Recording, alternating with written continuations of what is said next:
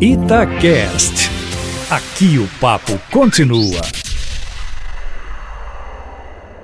Olha, desde a semana passada eu venho dizendo aqui que o governo estava preparando para mandar à Assembleia Legislativa um pacote de medidas econômicas e administrativas para tentar restabelecer o equilíbrio fiscal do Estado.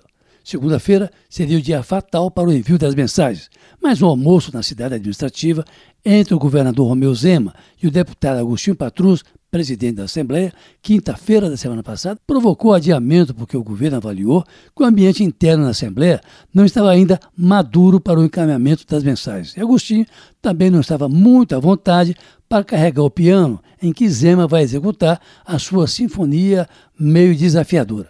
Mas ontem, finalmente, depois Agostinho Patu sugeriu a Zema que conversasse primeiro com o colégio de líderes antes de enviar as mensagens, o governo enviou as três primeiras dos dez projetos que buscam, como disse, restabelecer o equilíbrio fiscal do Estado e dar um suspiro na grave situação financeira de Minas, que vem, desde a década passada, substituindo o seu parque industrial pelo extrativismo, isso mesmo, pelo extrativismo, um descalabro econômico que reduziu de 29% para apenas 9% a participação industrial de Minas no PIB nacional e fazendo Minas Gerais cada vez mais dependente do minério e do agronegócio.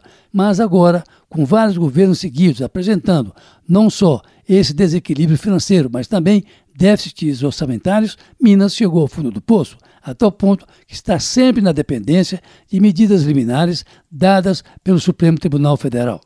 Os três primeiros projetos enviados à Assembleia ontem pedem, em primeiro lugar, aos deputados que autorizem o Estado a vender a Codemig, uma das poucas produtoras de nióbio do mundo, arrendada que está para a CBMM, um negócio complicado.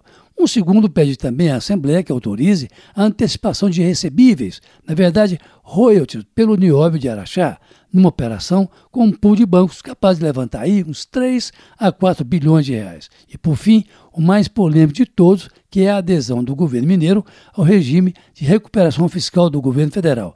Esse aí vai complicar, porque no meio do pacote vai a joia da coroa de Minas Gerais, a CEMIG, mais a Copasa, com repercussão no funcionalismo, nos outros poderes do Estado e até na contribuição previdenciária de civis e militares, além da necessidade de o governo realizar um referendo para saber se os mineiros concordam ou não com a venda da CEMIG.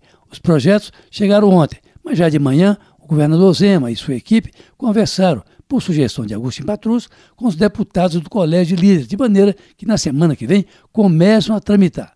Os outros seis ou sete irão paulatinamente. O PT já mostrou a sua cara.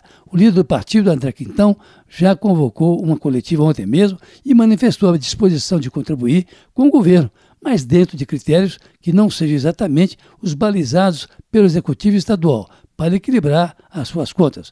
Para André Quintão, abre aspas, o PT não vai fazer a política de quanto pior melhor.